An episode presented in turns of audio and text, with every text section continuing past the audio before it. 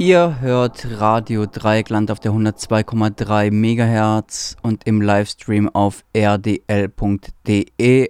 Und zwar die Sendung Fokus International am Donnerstag, den 14. Dezember 2023. Zunächst blicken wir mit Radio Lora aus München auf den Tag der Menschenrechte, an dem die iranische Aktivistin Narges Mohammadi in Oslo den diesjährigen Friedensnobelpreis verliehen bekommen hat. Anschließend blicken wir mit Kollegen Jan von Radio Dreieckland auf die kleine Ethnie der Ogiek in Kenia, die durch das Geschäft mit CO2-Zertifikaten Opfer von Vertreibung geworden sind.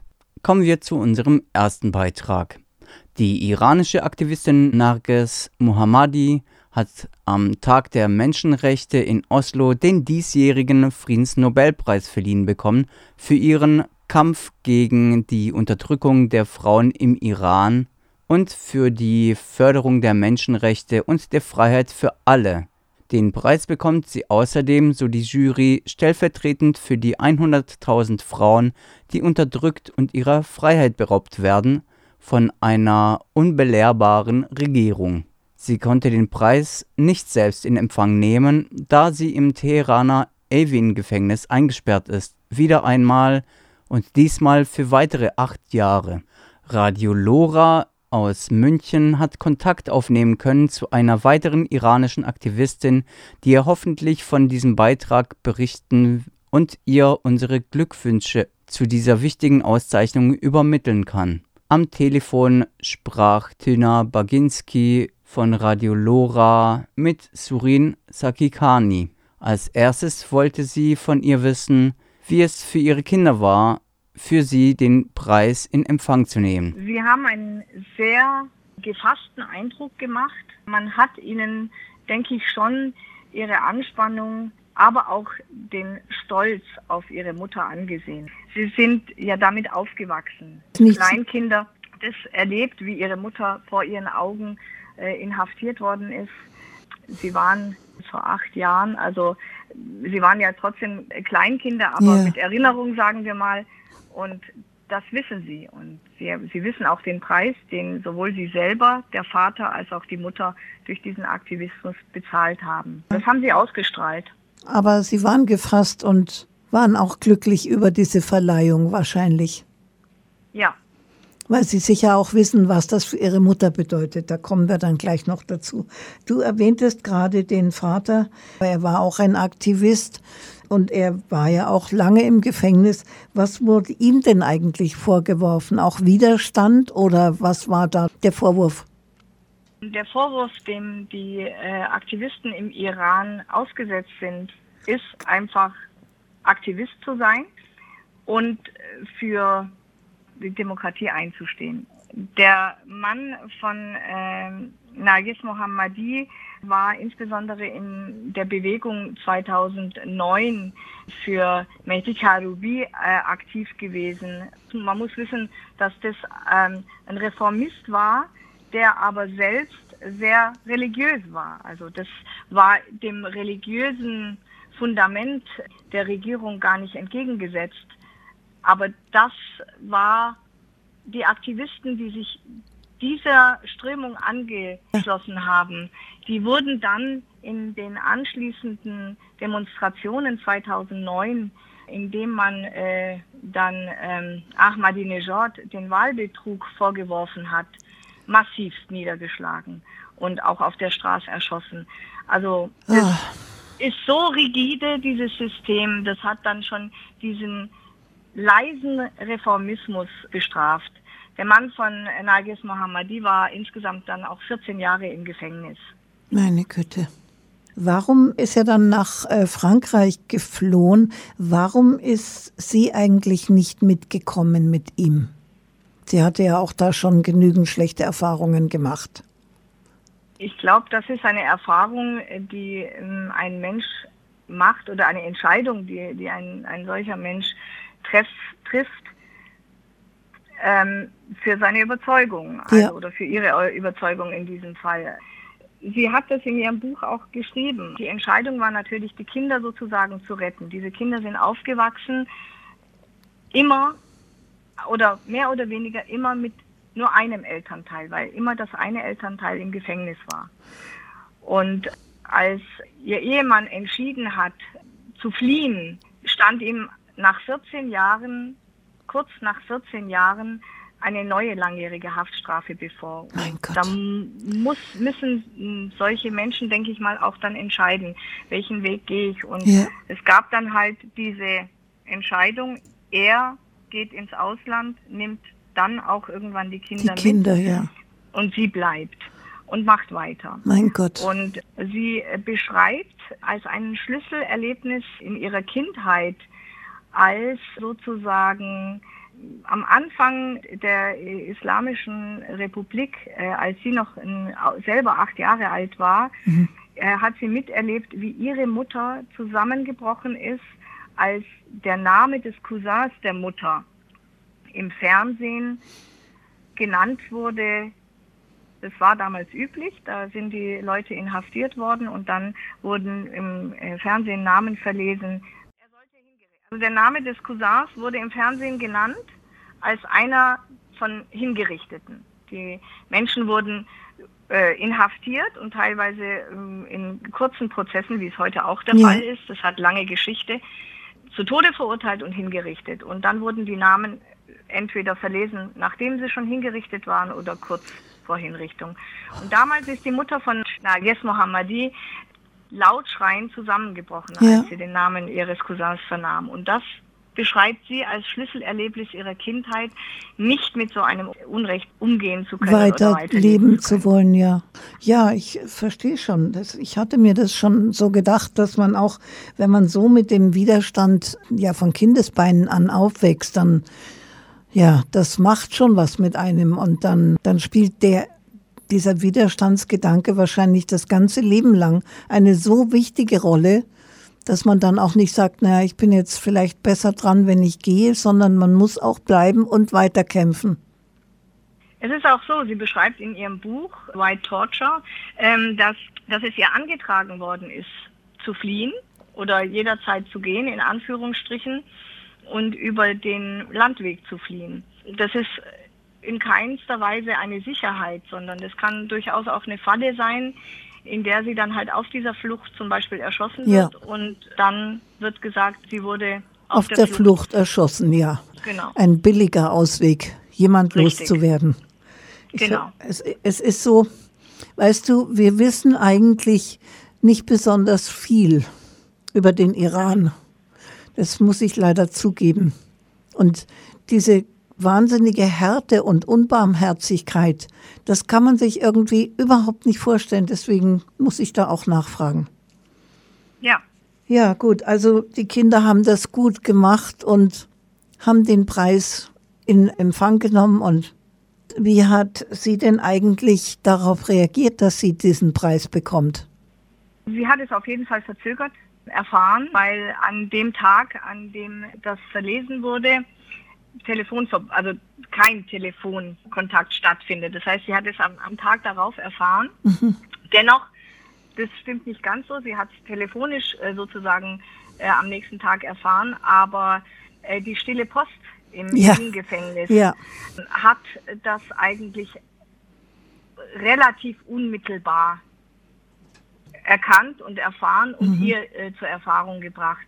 Ich habe vorher aus Versehen äh, den Namen Norhita Ravi genannt statt Narges Mohammadi. Norhita Ravi ist eine Deutsch-Iranerin, ähm, die mit Narges Mohammadi in einer Zelle lebt. Ach. Und von der wissen wir es, also über ihre Tochter, Mariam Klarin, die übrigens auch dabei war bei der äh, Verleihung. Ah ja. Genau, die ist sehr aktiv für ihre Mutter. Ähm, von der wissen wir, mhm. dass es äh, Freudenstreie, äh, Klatschen, Tanzen und Singen gegeben hat, als Reaktion auf die Nominierung der ja. Zellengenossin.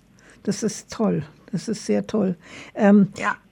Also ich habe ja gelesen, auch ähm, als ich mich da ein bisschen schlau gemacht habe, dass die Regierung sozusagen ja sehr gegen diese Auszeichnung ist. Es ist also ein Preis, der vom Westen und so weiter, um die mundtot zu machen oder äh, zu bestechen, was auch immer.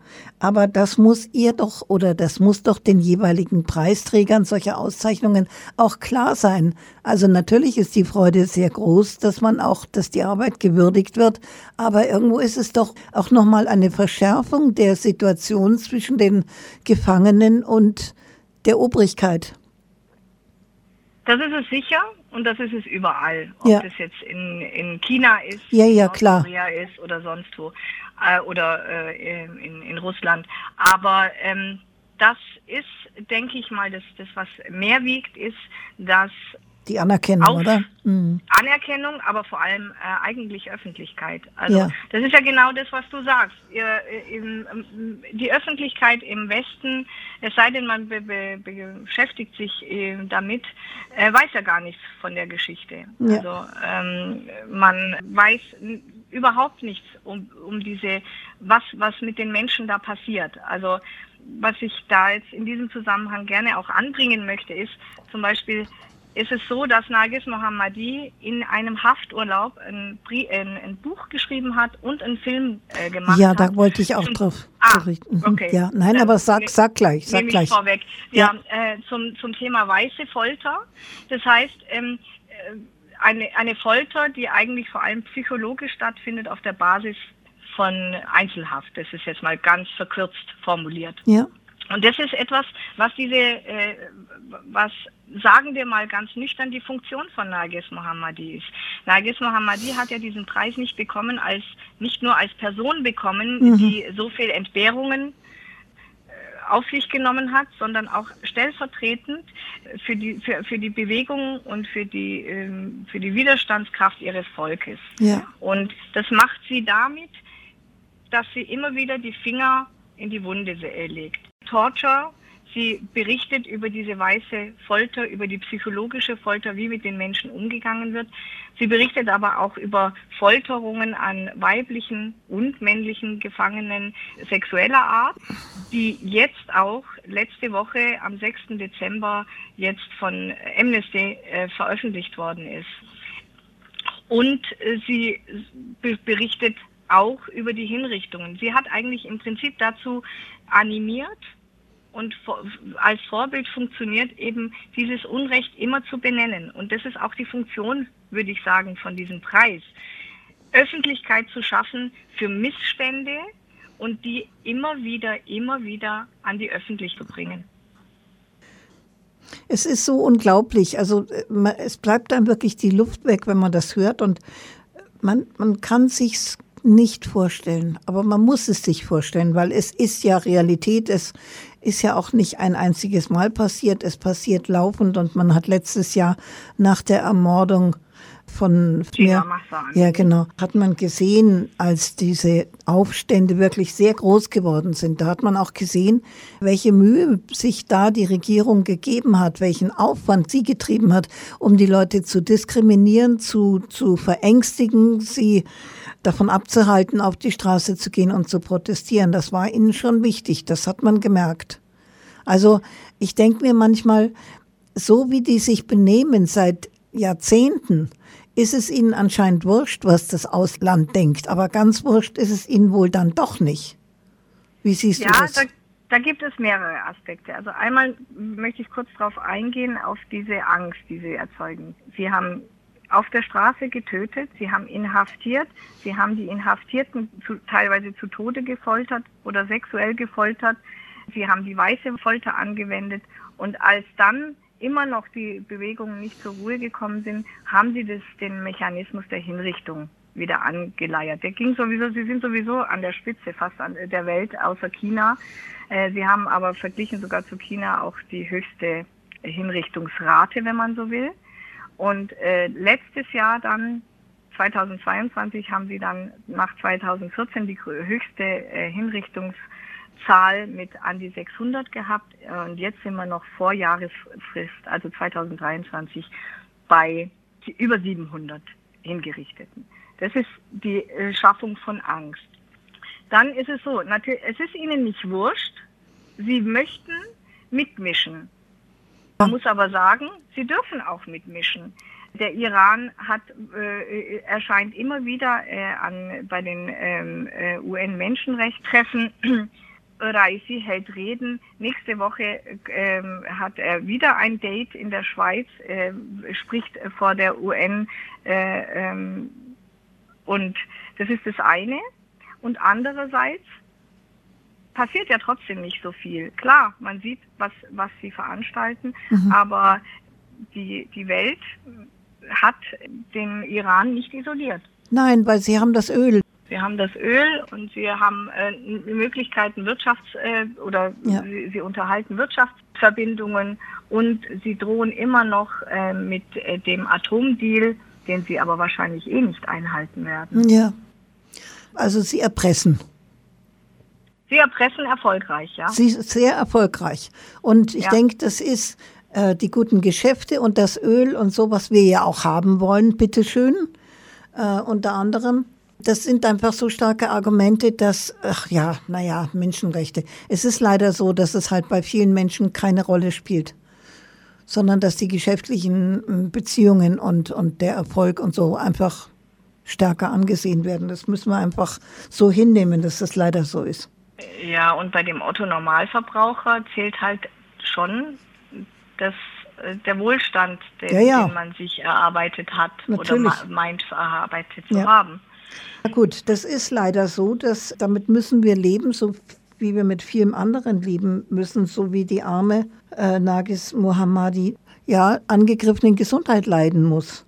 Sie hat Richtig. Herzbeschwerden, heftige Herzbeschwerden und sollte eigentlich, ich glaube, diese Woche oder so behandelt werden. Aber diese Behandlung wurde ihr versagt. Warum denn? Weil sie konsequent bis zum Schluss das Kopftuch verweigert hat für den Gang zum Arzt. Aber das, das, war Ende November und das hat dann dazu geführt, äh, sie hat dann, nachdem das ihr wiederum verweigert worden ist, ist sie in den Hungerstreik getreten. Ja. Ihre Zellgenossinnen sind äh, mitgegangen, sozusagen.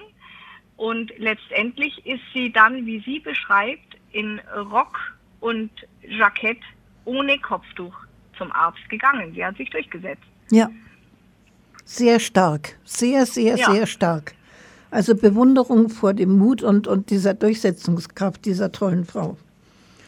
Und das ähm, ist ansteckend und das ist, äh, das ist ihre Wirkung. Ja. Also, dass sie halt dann ihre Mitgenossinnen oder auch die Leute außerhalb des Gefängnisses inspiriert und ansteckt. Ich habe gelesen, dass sie unter anderem auch deswegen mal äh, Schwierigkeiten bekommen hat, weil sie sich mit der Glaubensgemeinschaft der Bahai solidarisiert hat, die wohl obwohl es die größte Glaubensgemeinschaft äh, ist, glaube ich, im Iran, heftig von der Regierung auch angegriffen wird. Ist das auch wieder so ein Fall, die eigentlich sehr, sehr strikt religiös sind, aber dann doch irgendwo anecken und irgendetwas in ihrer Bewegung trifft den Unmut der Obrigkeit? Es ist so, ähm, sie hat eigentlich jetzt ähm, im ganzen Verlauf eben den Finger auf jede Ungerechtigkeit gelegt, auch äh, auf die Diskriminierung der Bahai. Die Bahai ja. sind übrigens äh, schon zur Shorzeit diskriminiert worden, also seit sie, es sie gibt, werden sie diskriminiert. Ja. Und da ist es so, dass ich denke, es geht ja gar nicht um Religion und um Glauben. Nee, natürlich es nicht. Es geht um eine Ideologie. Ja. Und, äh, es, der, der nicht spurt, der anders denkt, der wird eliminiert. Vor allen Dingen, wenn er das auch noch laut sagt, dass er anders denkt genau. und nicht mitmacht. Also es gibt ähm, vor, ähm, ich weiß es leider jetzt nicht äh, genau, ich glaube in den 70er Jahren äh, war das, aber da, das, da darf man mich jetzt nicht festnageln, wurden zehn äh, Bahai-Frauen ähm, und sie wurden alle direkt vor der Erhängung nochmal gefragt, ob sie ihrem Glauben abschwören oder nicht. Und sie sind dabei geblieben und ja. wurden aufgehängt, eine ja. nach der anderen. Und die anderen mussten zugucken. Also so, das ist, sagen wir mal, in Anführungsstrichen nichts Besonderes in diesem System. So gehen sie mit Gefangenen um.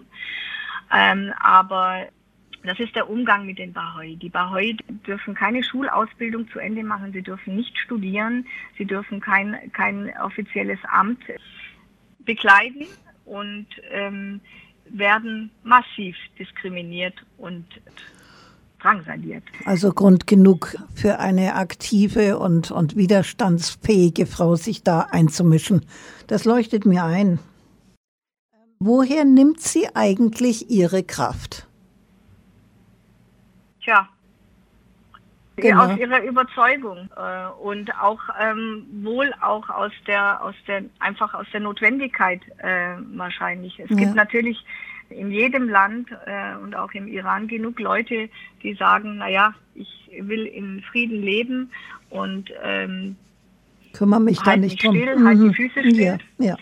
Aber es gibt halt auch genug, die einfach so nicht weiterleben können und auch ähm, mit ein Grund für die Kraft und den Mut der sogenannten Generation Z im Iran ist die Perspektivlosigkeit. Also wenn ich nichts mehr zu verlieren ja. habe, dann habe ich auch den Mut, es zu versuchen. Das ist sicher eine sehr gute Erklärung. So, jetzt sind wir fast schon am Ende. Ich habe gerade vorhin gelesen, dass ähm, jetzt, um praktisch zu werden, dass es bei Amnesty International die Möglichkeit gibt, einen Aufruf zu unterschreiben, dass Nagis Mohammadi sofort freizulassen ist. Also von der von Amnesty International weiß ich es nicht, aber wir, also es sei denn, ist es jetzt äh, ist ganz neu geleitet. Es gibt nämlich auch zwei weitere äh, Petitionen ja. im Vorfeld Preises, also einmal vom Autorenverband PEN. Okay. Äh, von einem, äh, also von Pen America initiiert. Also wenn man auf die Seite von Pen America Gut. geht, dann gibt es da einen offenen Brief, äh, den man unterzeichnen kann. Und es gibt eine Seite, die sich äh, freenargesmohammadi.com mhm. nennt, also alles zusammen, freenargesmohammadi.com. Ja. ja. Da kommt man auch dann auf eine Petition von Change.org. Gut. Ich denke, das haben die heute erst reingestellt. Aha, so, okay. jetzt, ähm, jetzt kommen die Wünsche. Ich weiß nicht, äh, wie Ihre Verbindung, kennen Sie sie eigentlich? Nages Mohammadi? Ja. Nein, nicht persönlich. Sie haben sie nie getroffen. Gut, Nein. aber sie, äh, es gibt irgendwelche Kanäle. Na? Ne? Und, und vielleicht können Sie ihr auch übermitteln, dass wir über sie gesprochen haben, länger und wir wünschen erstens, dass sie ihre Kraft behält. Zweitens, dass ihr Mann recht hat, der sagt, dass der Preis ihr noch mehr Stärke geben wird. Wir wünschen ihr und allen anderen betroffenen Frauen, nicht nur im Iran, sondern überall, wo sie sind, viel Kraft und Mut und dass die weltweite Aufmerksamkeit auf die Vorgänge, wo immer sie passieren, doch noch etwas bewirken können. Und Ihnen vielen herzlichen Dank für das Interview. Vielen Dank für die Einladung und ich schließe mich den Wünschen von Herzen an.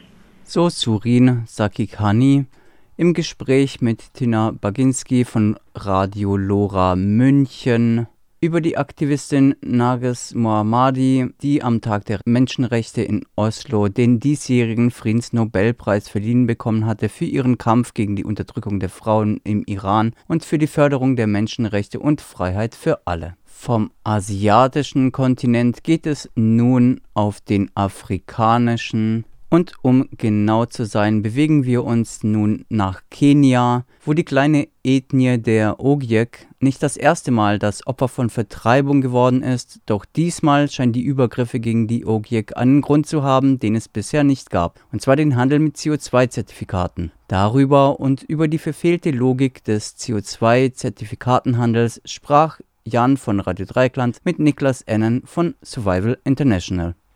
Kannst du das erstmal ein bisschen erklären, was mit den OGIEC ist und was das eventuell miteinander zu tun hat? Ja, sehr gerne. Also erstmal, was ist eigentlich passiert? Also Anfang November wurden etwa 700 indigene Ogiek aus ihrem Zuhause, das ist der Mauwald in Kenia, äh, vertrieben. Und dabei kam es zu ähm, schweren Menschenrechtsverletzungen. Die Häuser der Ogiek wurden niedergebrannt. Und ähm, das hat gewissermaßen Tradition, also schon seit den 50er und 60er Jahren vertreibt die kenianische Regierung indigene Völker, nicht nur die Ogiek, auch die Maasai, die vielleicht vielen Leuten etwas bekannter sind. Und äh, das ist sehr problematisch, dadurch, dass die indigenen Völker dadurch ihr Land verlieren und meistens auch ihre Lebensweise aufgeben müssen. Ähm, historisch gesehen ging das Land dann meistens an Freunde oder Familie von Politikerinnen hm. und wurde abgeholzt. Ähm, was wir jetzt aber erkennen, ist, dass die ähm, Landnahme einen anderen Grund hat, wie Sie das eben schon angesprochen haben hat das unserer Meinung jetzt sehr viel mit diesen CO2-Zertifikaten zu tun und den gesamten Hype, den es darum gibt. Das musst du näher erklären. Ähm, gerne.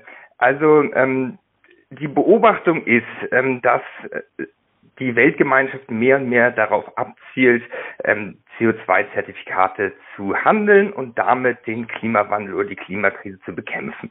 Und dabei sehen wir zwei sehr, sehr große Hauptprobleme. Das eine ist einmal, dass die Ursachen für die Klimakrise Überkonsum sind und ein ja, ausbeuterisches, extraktivistisches Wirtschaftsmodell.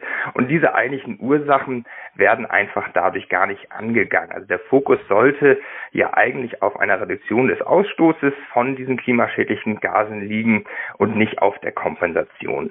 Und das zweite riesige Problem dabei ist, dass die Gebiete, die gerade für diese CO2-Zertifikate so interessant sind, sind sehr, sehr oft die Gebiete indigener Völker. Das heißt, dass indigene Völker durch diese ähm, CO2-Zertifikate besonders unter Druck geraten, ähm, ja, und eventuell ihre Ländereien oder ihre Gebiete aufgeben müssen. Und das ist so ärgerlich oder so frustrierend, nicht nur, weil da Menschenrechte verletzt werden, sondern auch, weil indigene Völker eigentlich die besten Naturschützerinnen sind und die beste Maßnahme, die Natur zu schützen und auch die Biodiversität zu erhalten, wäre es eigentlich, die ähm, ja, Landrechte der indigenen Völker zu sichern, zu schützen. Und dann hätte man eigentlich schon eine sehr, sehr gute äh, Naturschutzleistung quasi garantiert. Also äh, ist das dann so, äh, jemand äh, kauft so verkauf, kauft oder verkauft so ein Zertifikat. Dafür wird äh, Wald entweder angepflanzt oder verhalten äh, oder erhalten. Ähm, wozu muss man dann Menschen vertreiben? Ähm, meistens ist die Argumentation folgende, die wir auch als äh, ja doch rassistisch und kolonial ansehen. Das ist, dass die indigenen Völker selbst die Natur nicht so gut schützen können, wie das gegebenenfalls eine westliche Regierung oder eine westliche Naturschutzorganisation könnte. Es wird also argumentiert, dass wenn wir die indigenen Völker dort weiter leben lassen würden, dann würde sehr, sehr viel CO2 ähm, freigesetzt werden. Und wenn wir diese Menschen vor Ort vertreiben, dann ist die Natur ähm, geschützt und könnte sozusagen CO2 wieder aufnehmen. Diese Argumentation ist unserer Meinung nach ähm, total falsch, weil es dafür keine Studien gibt, die belegen, dass äh, westliche Naturschutzorganisationen diese Leistung besser übernehmen können, als das indigene Völker und die lokalen Bevölkerung tun können. Ähm, und wir lehnen es deshalb ab. Aber die Argumentation ist im Endeffekt, dass ähm, man eine Wildnis erschaffen müsse, die frei von Menschen ist, mit der Annahme, dass dann die Natur wieder ähm, ja, florieren könnte oder florieren würde. Das ist unserer Meinung nach ein, ähm, eine Fehleinschätzung, weil es ähm, im Endeffekt weltweit kaum so etwas gibt wie Wildnis und alle ähm, Gebiete, auch der Amazonas-Regenwald, sind Kulturlandschaften. Das heißt, sie wurden über hunderte oder tausende Jahre von den Menschen so geformt und gepflegt und geschaffen. Wurden diese Probleme auch auf dem Gipfel in Dubai angesprochen? Ja, diese Probleme ähm, sind, glaube ich, nur peripher ein Thema. Es ist erstmal das große Thema, dass man mehr CO2-Zertifikate möchte. Und eine weitere große Debatte ist auch, diesen Markt ähm, zu öffnen. Die Probleme werden von uns angesprochen. Ähm, es gab jetzt vor kurzem eine Pressemitteilung von Amnesty International, Minority Rights Group und auch unserer Organisation Survive International, wo wir auf diese Probleme aufmerksam machen. Sie werden leider aber bei den Verhandlungen unserer Einschätzung nach äh, so gut wie gar nicht berücksichtigt. Deswegen schauen wir auch mit großer Sorge auf die Verhandlungen und wir befürchten, dass eventuell diese freiwilligen äh, CO2-Zertifikate, die ja deutlich ähm, günstiger sind, das ist beispielsweise das, was, wenn Sie sich einen Flug buchen, wie Sie Ihre CO2-Kompensation für eine Tonne relativ günstig für 2,50 Euro kompensieren können. Und dann gibt es noch den Markt für die Nationalstaaten, die quasi da ihre Emissionen, Emissionsrechte tauschen können. Und wenn diese beiden äh, Märkte zusammengeführt werden, befürchten wir, dass sehr, sehr viel Geld und sehr, sehr viele Organisationen in diesen Markt noch wieder eintreten werden was den Druck auf ähm, ja, indigene Völker und ihre Gebiete nochmal wieder stärker erhöhen könnte. Ähm, Genau, aber weil wir der Meinung sind, dass es bei der COP28 zu wenig verhandelt wird, machen wir darauf aufmerksam, weil indigenes Land für die Bekämpfung der Klimakrise essentiell ist. Und damit endet Fokus International am 14.12.23. Am Mikrofon verabschiedet sich Keks.